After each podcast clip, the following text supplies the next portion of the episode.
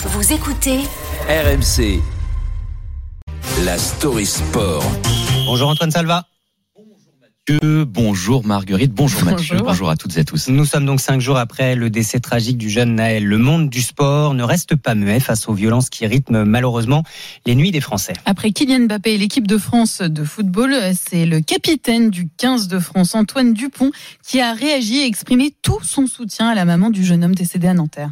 Oui, à Béziers vendredi, le demi-mêlée du Stade toulousain et de l'équipe de France n'a pas échappé à une question du quotidien Midi Libre sur ces tristes événements. Ce sont des choses qui ne devraient pas arriver, répond-il. Après, je ne connais pas le contexte ni le quotidien dans ces cités. Les footballeurs sont peut-être plus sensibles à ça. On peut juste apporter notre soutien à distance. Mais qu'est-ce que notre soutien pour une mère qui vient de perdre son fils? Pas grand-chose, conclut-il.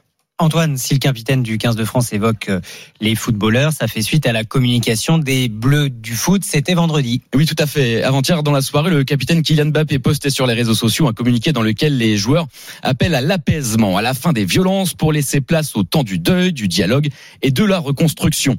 Une initiative partagée par le sélectionneur Didier Deschamps et le président de la fédération Philippe Diallo. Et pour la petite histoire, la publication de ce communiqué a provoqué un petit imbroglio. Oui, en fait, c'est le défenseur de l'équipe de France, Benjamin Pavard, qui a partagé peut-être un peu trop tôt le premier ce texte signé de l'équipe de France, texte retiré quelques minutes plus tard, puis republié par Kylian Mbappé en fin de soirée, cette fois-ci sans la mention équipe de France, mais toujours avec le même appel au calme, preuve s'il en est de la difficulté de communiquer sur ce sujet brûlant.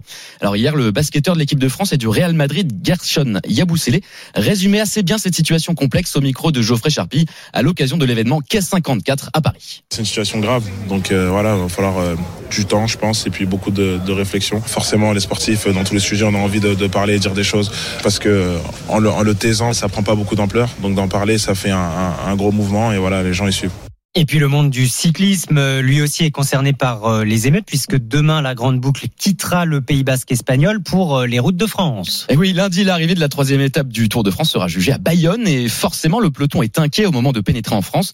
Jean-René Bernaudot, manager du team Total Energy, se dit très malheureux. Le Tour de France n'a rien à voir avec tout ça. Nous sommes là pour souder, donner du plaisir uniquement et ne pas se servir du Tour de France pour des mouvements qui ne nous concernent pas. hein. Il y a eu un mort, c'est dramatique certainement, mais il y a aussi des, des choses qui vont pas bien. Donc je soutiens les institutions fortement.